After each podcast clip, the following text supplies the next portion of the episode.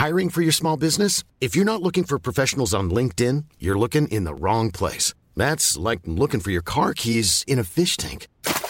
LinkedIn helps you hire professionals you can't find anywhere else, even those who aren't actively searching for a new job but might be open to the perfect role. In a given month, over 70% of LinkedIn users don't even visit other leading job sites. So start looking in the right place. With LinkedIn, you can hire professionals like a professional. Post your free job on linkedin.com slash people today.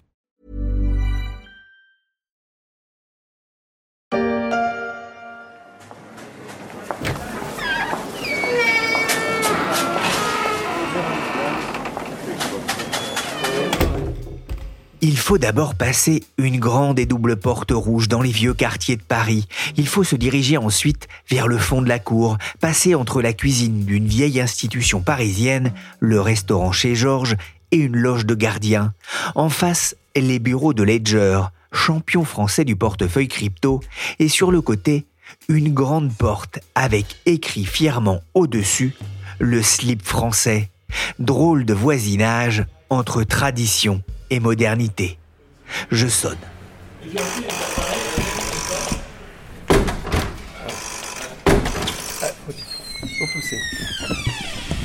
Il faut monter ensuite un petit escalier métallique pour arriver dans un espace qui fait office de petit salon d'attente.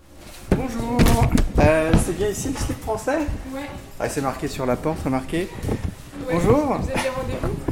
Oui, j'ai rendez-vous avec Monsieur Gigot. avec Monsieur Gibaud Ah bah c'est lui le chercher dans ce Bah, cas. Ouais. Merci beaucoup.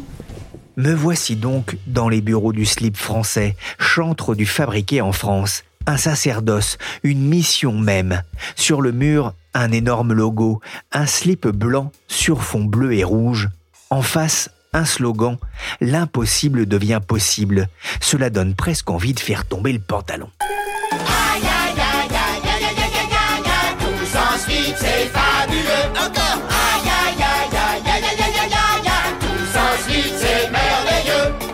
Heureusement, Léa Marie arrive pour me faire sortir de ma rêverie.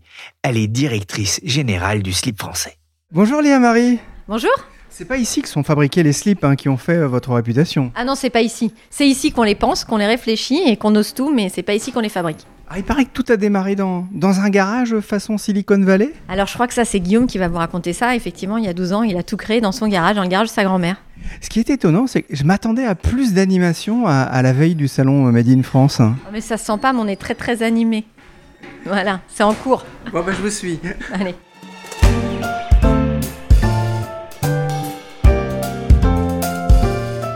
Je suis Pierrick Fay, vous écoutez La Story, le podcast d'actualité de la rédaction, un programme à retrouver toute la semaine dès 17h sur le site leséchos.fr et sur toutes les plateformes de téléchargement et de streaming de podcasts.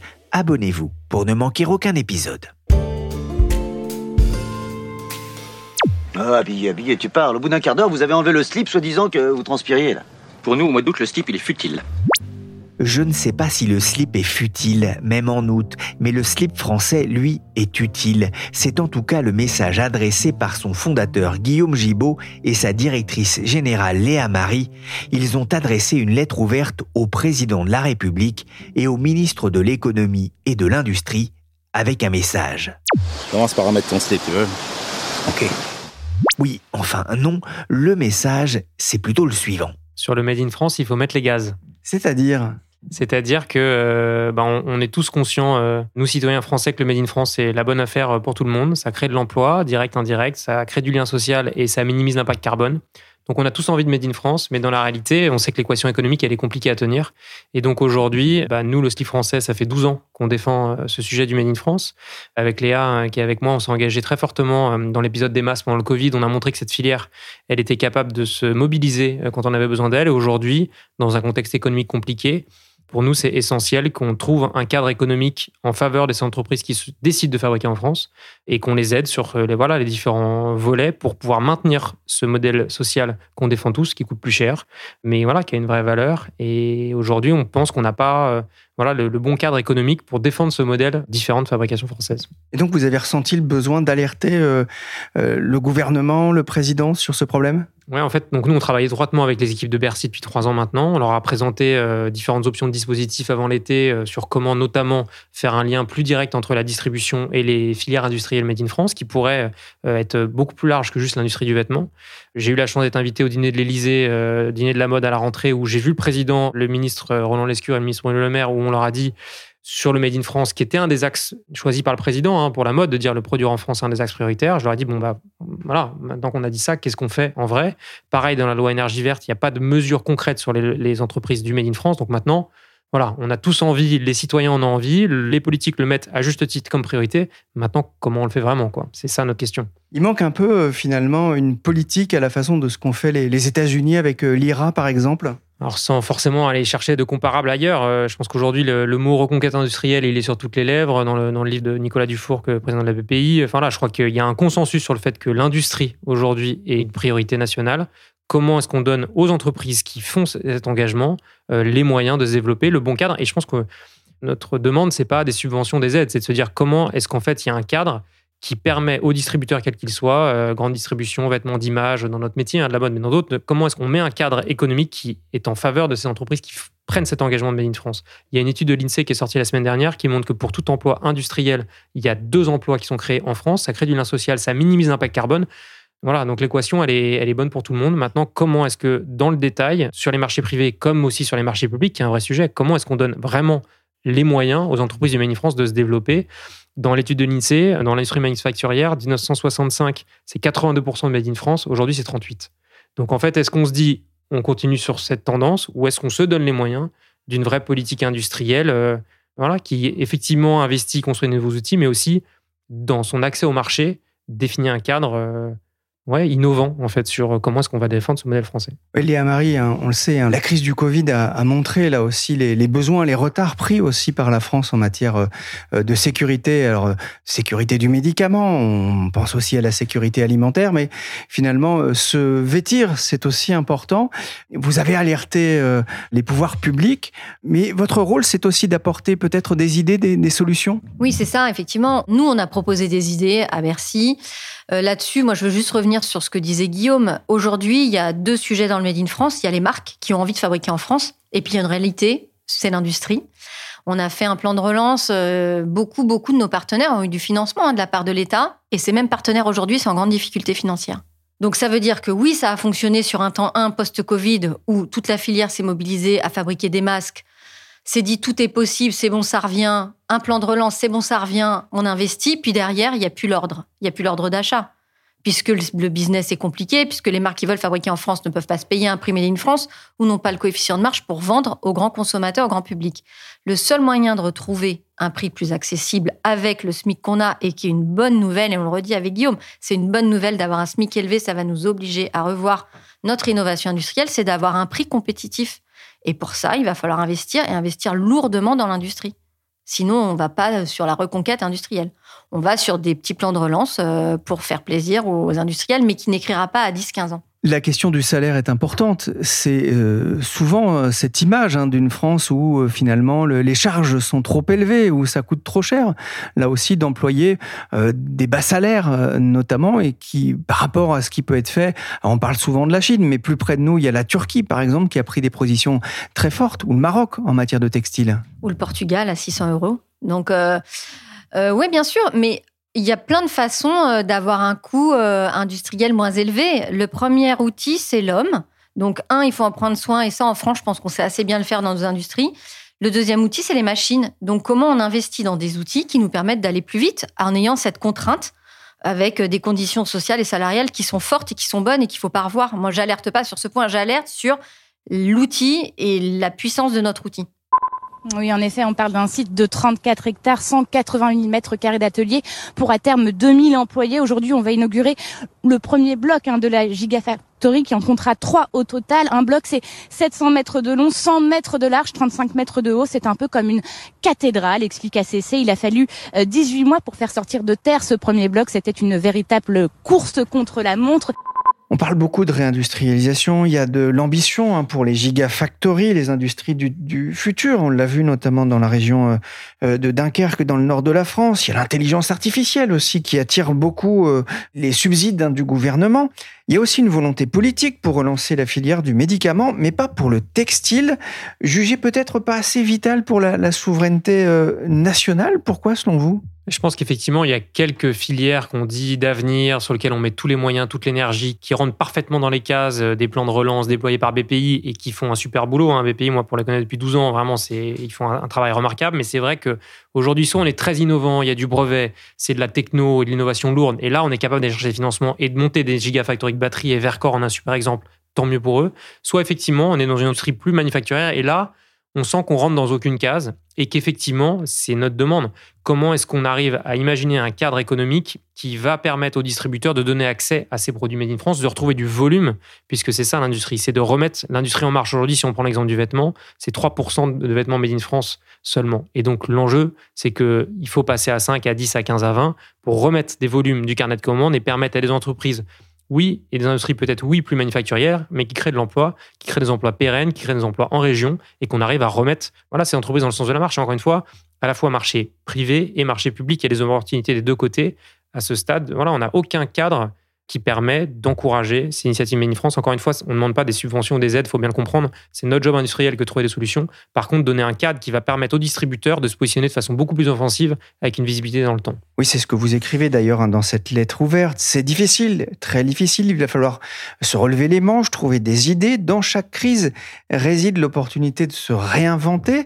Euh, justement, comment est-ce que vous, euh, Slip français, vous pouvez vous réinventer? De plein de façons. Euh, quand les marques, elles sont en difficulté, même pour nous, et c'est ce qu'on a vécu cette année, euh, quand on voit qu'en avril, euh, on a du mal à faire notre chiffre, qu'on a moins de trafic en retail, qu'on a moins de trafic sur notre site web, est-ce qu'on se dit, bon, ben, on commence par dégraisser le mammouth, ou est-ce qu'on se dit, ben, comment on fait pour aller chercher du trafic? Et on sort l'OP national en se disant, la seule solution, c'est le volume, on va le montrer, on va le prouver, et on lance l'OP. Qu'est-ce que l'OP national pour nos auditeurs qui connaissent pas forcément? En fait, on s'est dit, toujours notre même sujet central, le prix. Notre boxeur, vaut 40 euros. 40 euros, c'est pas le slip de tous les Français, on en est parfaitement conscient. Et on s'est dit comment est-ce qu'on est capable de rendre plus accessible notre produit. On revient à cette idée de volume. Si on arrive à confier à l'entreprise qui fabrique nos sous-vêtements pour une bonne partie, donc Éminence, Éminence à Emargue à côté de Nîmes, on leur dit si on vous confie plus 1500 boxeurs à fabriquer, mais 50 000, est-ce qu'on est capable ensemble d'écrire un prix plus compétitif? Et oui, avec un volume de 50 000, 50 000 fois le même modèle, on est capable de réduire nos coûts de fabrication et donc de diviser notre prix de vente par deux. Et donc, on a pu proposer 50 000 boxeurs en précommande au prix de 20 euros la moitié de ce qu'on fait habituellement. Et là, on a eu un succès euh, populaire dingue, puisqu'en trois semaines, euh, entre le 10 juillet et le 8 août, on a réussi à vendre 50 000 pièces, ce qui commence à être un vrai volume industriel, puisque là, on a occupé l'atelier pendant pas mal de semaines, d'ailleurs, et on est encore dessus, et qui montre qu'effectivement, quand il y a un projet euh, citoyen qui fait du sens, qui à la fin est un sous-vêtement à 20 euros, qui crée de l'emploi, qui crée du lien social, qui minimise l'impact carbone, puisque pour en dire deux mots, un vêtement textile, un t-shirt made in ailleurs, c'est 10 kilos. Un t-shirt made in France, ça peut être jusqu'à 5 kilos de moins, donc 5 kilos de CO2 émis grâce au mix décarboné de la France. Voilà, on voit que c'est une bonne affaire et c'est l'affaire de tout le monde. Donc euh, cette topée nationale, elle montre qu'on est capable d'aller euh, fédérer des gens dans un projet économique et citoyen. Il faut savoir qu'on consomme 400% de vêtements de plus qu'il y a 20 ans c'est normal, avant il y avait deux saisons, printemps-été, automne-hiver. Maintenant il y a une Fashion Week par semaine. Je voyage beaucoup trop, c'est extrêmement fatigant, mais c'est pas grave parce que j'adore la mode. J'aime la couleur, j'aime les textures, j'aime l'odeur des petits enfants qui ont travaillé le tissu. Vous savez, les vêtements communiquent sur ce que nous sommes, sur ce qu'on veut dire de nous aux autres. Le problème c'est que les gens n'ont rien à dire, puisqu'ils ont une vie de merde. Alors je leur fais des t-shirts à 10 euros pour les consoler. Ils sont contents. La fast fashion vue avec humour par le youtubeur La Barbe, dans votre lettre ouverte au président, vous écrivez La fast fashion détruit notre environnement et nos valeurs, inventons un autre récit, l'opération 50 000 slips pour œuvrer à la relocalisation textile, cela fait partie de ce récit alternatif? Ben, la fast fashion, elle a progressé euh, depuis les années 2000, elle s'est développée et c'était un souhait. Aujourd'hui, il faut qu'elle arrive à se réinventer parce que de toute façon, même les entreprises de fast fashion ne tiennent plus. On peut plus vendre massivement avec euh, une marge toute petite, avec euh, des surengagements d'achat, avec beaucoup de soldes en face, euh, des équipes à piloter, un dollar qui est à parité avec l'euro et qui impacte fortement les marges des entreprises. Donc, euh, avant, les entreprises, elles achetaient avec un dollar très, très favorable. Avec un euro, vous aviez 1,30, 1,36 dollars. Aujourd'hui, on est à 1,1. Donc, forcément, il va falloir réfléchir, penser autrement. On a des lois qui arrivent. On a la loi AGEC qui nous fait réfléchir, qui nous fait penser. Il n'y a plus de destruction possible des produits textiles. Et c'est une bonne nouvelle. Ça veut dire qu'il faut acheter moins, il faut mieux piloter, il faut réfléchir. Et je pense qu'on sort de 20 ans d'import massif et de mass market massif. On achète et on existe en achetant. Et les équipes dans ces entreprises sont pas habituées, sont pas prêtes à revoir la copie et à se transformer. C'est des grosses structures, ça va être difficile. Est-ce que vous sentez quand même que la consommation, justement, les consommateurs sont en train d'évoluer sur ce sujet? Je pense que oui, il y a une part des consommateurs qui a plus envie, mais ça reste quand même micro. Euh, la majorité euh, des gens et des Français n'ont peut-être pas les moyens de se payer euh, des produits premium comme ceux du slip français. Et à côté, on voit que Chine explose, Primark continue d'avancer, donc il faut pas perdre de vue que ça existe. On n'est pas là pour les contrer, on est là pour faire autrement et proposer une autre alternative. Sur 100 millions de sous-vêtements masculins consommés en France, à peine 5 millions ont été fabriqués dans l'Hexagone. On ne pourra rapatrier ces volumes qu'en robotisant pour avoir des gains de productivité, ce qui permettra de créer des emplois ailleurs qu'en production, dans la logistique par exemple. C'est ce que vous écrivez dans votre lettre au président. Mais Guillaume Gibaud, dans un contexte d'inflation où chaque euro compte, l'environnement, où le Made in France semble aujourd'hui passer au, second plan pour euh, les consommateurs. C'est vrai que voilà, 2023, c'est un contexte économique compliqué euh, pour beaucoup de gens. Et c'est sûr que quand on doit arbitrer dans ses budgets d'achat, euh, voilà, défendre un boxeur à 40 euros, euh, pour beaucoup de gens, c'est compliqué. Donc euh, après, je pense que les gens restent convaincus du bon sens et je pense que le salon du Made France qui démarre cette semaine sera un vrai succès populaire. Encore plus, je pense. Et peut-être que ça se traduit pas dans une réalité d'achat, parce qu'on fait un peu plus gaffe cette année voilà, à ces achats. Et même, on le voit, hein, quels que soient nos clients, hein, dans les boutiques à Paris dans le 6e ou dans le 16e ou des revendeurs partout en France, on voit que le budget est plus contraint, quel que soit le pouvoir d'achat des gens. Mais je pense que l'attachement à cette idée du Made in France, à cette fabrication française, qui encore une fois, c'est pas euh, défensif, c'est juste, c'est fabriqué localement, ça crée de l'emploi, ça le bilan carbone. À la fin, c'est juste euh, une certaine évidence en fait. On est tous d'accord là-dessus. Donc maintenant, quand il y a un contexte compliqué, on voit que voilà, on se rabat sur des plus petits prix et ça a toujours existé, et ça sera toujours comme ça. Donc nous, notre demande là-dedans, c'est comment est-ce qu'on écrit un cadre économique pérenne qui permet de poser une stratégie qui va faire monter le Made in France de 3 à 25 et demain 50%. Et je pense que voilà, pour reprendre les mots euh, de ceux à qui on s'adresse, euh, Bruno Le Maire, dans son dernier livre, il disait qu'on s'est vidé de notre sang industriel. Il a parfaitement raison. Nicolas Dufour qui dit que notre industrie a perdu le sens euh, de l'impossible. Voilà, nous on est là pour prouver. Et peut-être qu'on fait que 20 millions d'euros de chiffre d'affaires, mais aujourd'hui on est la plus grande marque de vêtements made in France. Et je pense que ça, ça devrait tous nous faire réfléchir. Aujourd'hui en France, la plus grande marque qui fabrique tout en France, elle s'appelle Le Slip Français. Elle fait 20 millions et elle propose aux gens de nous rejoindre dans cette idée de se dire, on ne doit pas être l'exception en fait quand on nous dit mais pourquoi vous fabriquez en France? On devrait dire à tous les autres mais à quel moment on s'est dit qu'on allait faire venir des containers de l'autre bout du monde pour les vendre à des prix réduits ici en France? Voilà, donc euh, c'est notre sujet et, les gens le voient bien quand on voit des reportages sur comment sont fabriqués les vêtements, mais ça marche pas dans d'autres métiers. Les gens découvrent, se disent mais c'est vraiment comme ça que c'est fabriqué et on peut pas imaginer en fait. Donc je pense que l'enjeu là de ce salon et c'est le point de départ, c'est comment est-ce qu'on aligne les évidences des Français, du grand public avec ce qu'on est capable de faire. Et c'est le sens euh, du coup d'une pétition euh, qu'on fera circuler à l'occasion du salon et qu'on va lancer euh, cet après-midi. je ne sais pas quand est-ce qu'on diffuse, mais tout à l'heure ou maintenant, je ne sais pas comment, comment on va le dire? Demain. Demain, donc ça sera qu'on diffuse aujourd'hui. voilà, cette pétition s'appelle Made in France Ensemble et on appelle tous les citoyens qui sont concernés par ce sujet à nous rejoindre dans cette simple signature de dire ok, nous on aimerait que le gouvernement travaille à un projet de loi pour encourager les entreprises du Made in France, quelles qu'elles soient. Ah, le salon du Made in France ouvre ses portes à, Paris pour quelques jours avec Noël en ligne de mire. L'année du slip français va se jouer en partie sur cette période L'année, elle se joue de toute façon tout le temps, mais principalement à Noël. On fait 40% du chiffre d'affaires à Noël, donc euh, Noël est très très important. On est une marque cadeau. Donc, euh, on doit euh, bien bichonner euh, notre offre et nos clients à ce moment-là de l'année, oui. Et ça, vous le rappelez fréquemment à vos équipes hein? On est obligé de le rappeler aux équipes. On a installé hier un compteur sur la télé avec l'objectif du chiffre et le chiffre à date. Donc, ouais, ouais, on le rappelle. Et c'est dans notre ADN, de toute façon. On prépare tout. Ça fait des semaines qu'on travaille. Donc, elles sont rodées. Elles savent l'importance de cette période, ouais. Quand on se promène un peu, enfin, quand on regarde un peu autour de, de, nous dans, dans, vos bureaux, on voit un énorme logo du slip français, difficile de le rater. Euh, j'ai vu aussi un livre de compta et un livre de paix, c'est normal? Bah, c'est normal, comme dans toute entreprise, on a des règles euh, et une organisation à poser, donc euh, oui, c'est normal. Mais c'est pratiquement ce qu'on voit au début. C'est ça, il date un peu, hein, d'après ce que j'ai vu. hein. C'était au tout début. C'était vraiment le. Quand on apprend, quand on crée une entreprise, finalement, faut apprendre pas mal de choses. Bah, il y a tout à apprendre, c'est le socle. En fait, on n'a pas forcément les bases et on n'a pas forcément les supports ni les équipes. hein. donc, euh, il faut s'équiper. Et effectivement, on a la bibliothèque en bas avec tous les anciens bouquins, euh, sûrement de la création de l'entreprise. ouais. L'homme élégant et soucieux de son confort exige le slip français. Vous avez créé le, slip français il y a 12 ans. Vous réalisez 20 millions de chiffres d'affaires, multiplié par 20 depuis euh, 2013. Quel regard vous portez sur votre parcours? Un regard euh, tourné vers l'avenir, toujours. Il y a de la fierté d'incarner un symbole, parce qu'aujourd'hui, effectivement, voilà, à 20 millions d'euros, on est la plus grande marque Made in France. J'aurais jamais imaginé ça.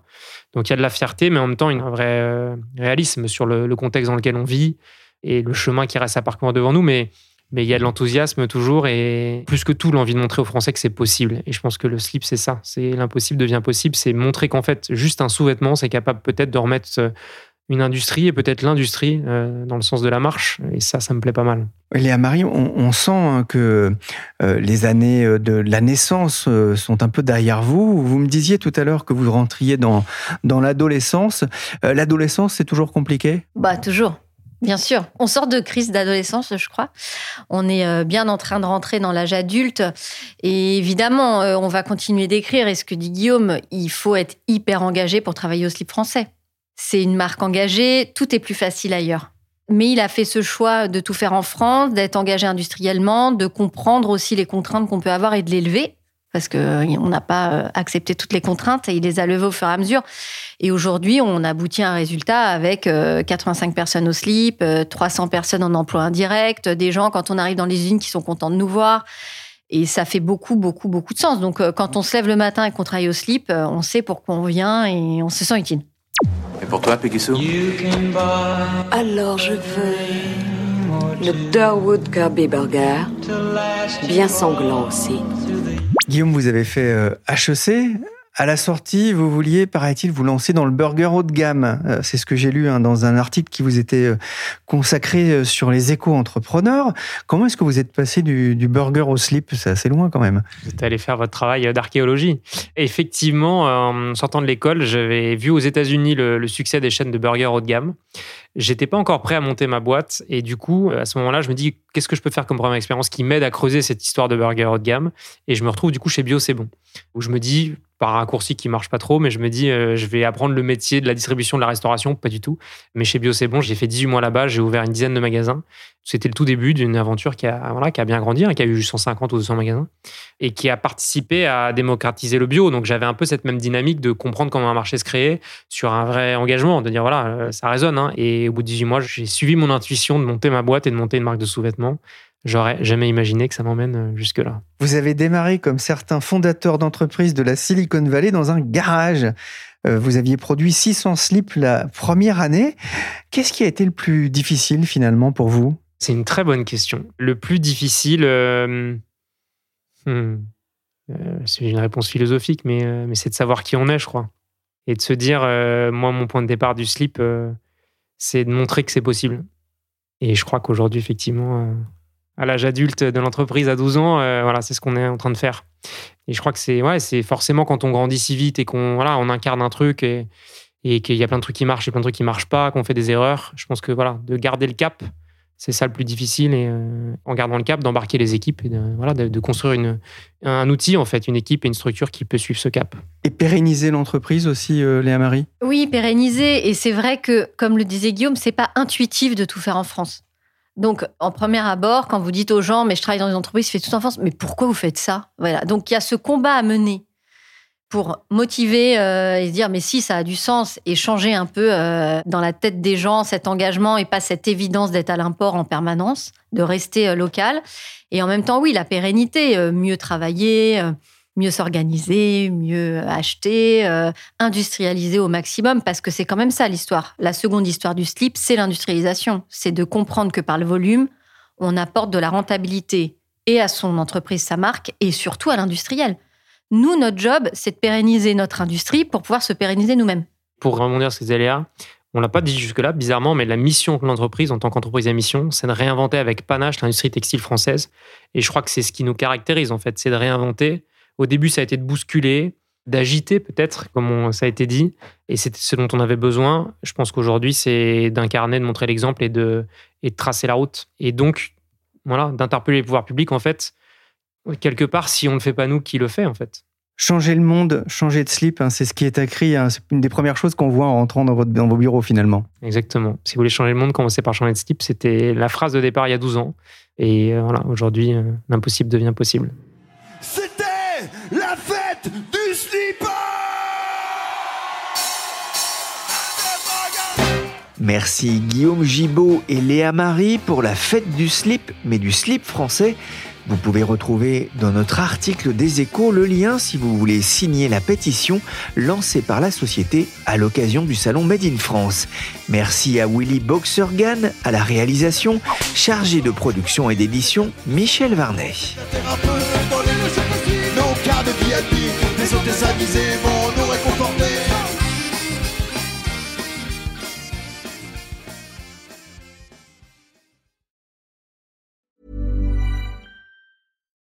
Deserves the best, and there's no better place to shop for Mother's Day than Whole Foods Market. They're your destination for unbeatable savings, from premium gifts to show-stopping flowers and irresistible desserts. Start by saving 33% with Prime on all body care and candles. Then get a 15-stem bunch of tulips for just $9.99 each with Prime. Round out Mom's menu with festive rosé, irresistible berry chantilly cake, and more special treats. Come celebrate Mother's Day at Whole Foods Market.